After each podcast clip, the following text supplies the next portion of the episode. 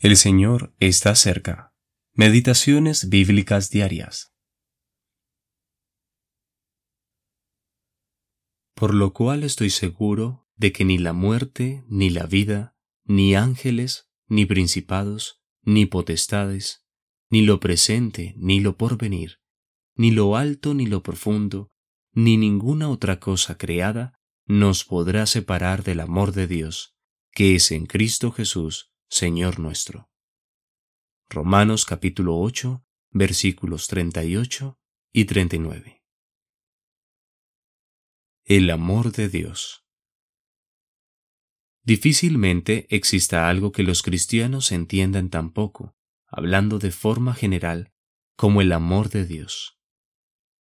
No hablo del amor, su atributo divino, pues ese amor está más allá de toda comprensión es demasiado grande, demasiado asombroso como para poder expresarlo en simples palabras humanas.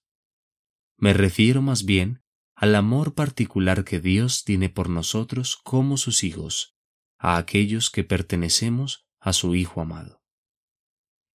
En sus mentes, la mayoría de los cristianos limitan el amor de Dios a su bondad manifestada hacia ellos en sus cuidados diarios, en todas las misericordias que Él ha derramado sobre ellos. Muchos dicen, sé que Él me ama, porque me ayudó a salir de la prueba y me ha guiado en los vaivenes de la vida.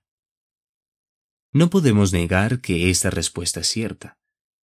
Muchos cristianos perseguidos han probado que esto es cierto, pues han experimentado cómo Dios los ha librado milagrosamente según su misericordia y providencia.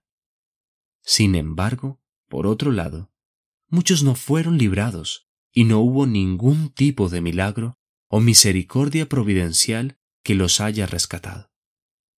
¿Acaso Dios no los amaba tanto como aquellos que sí libró?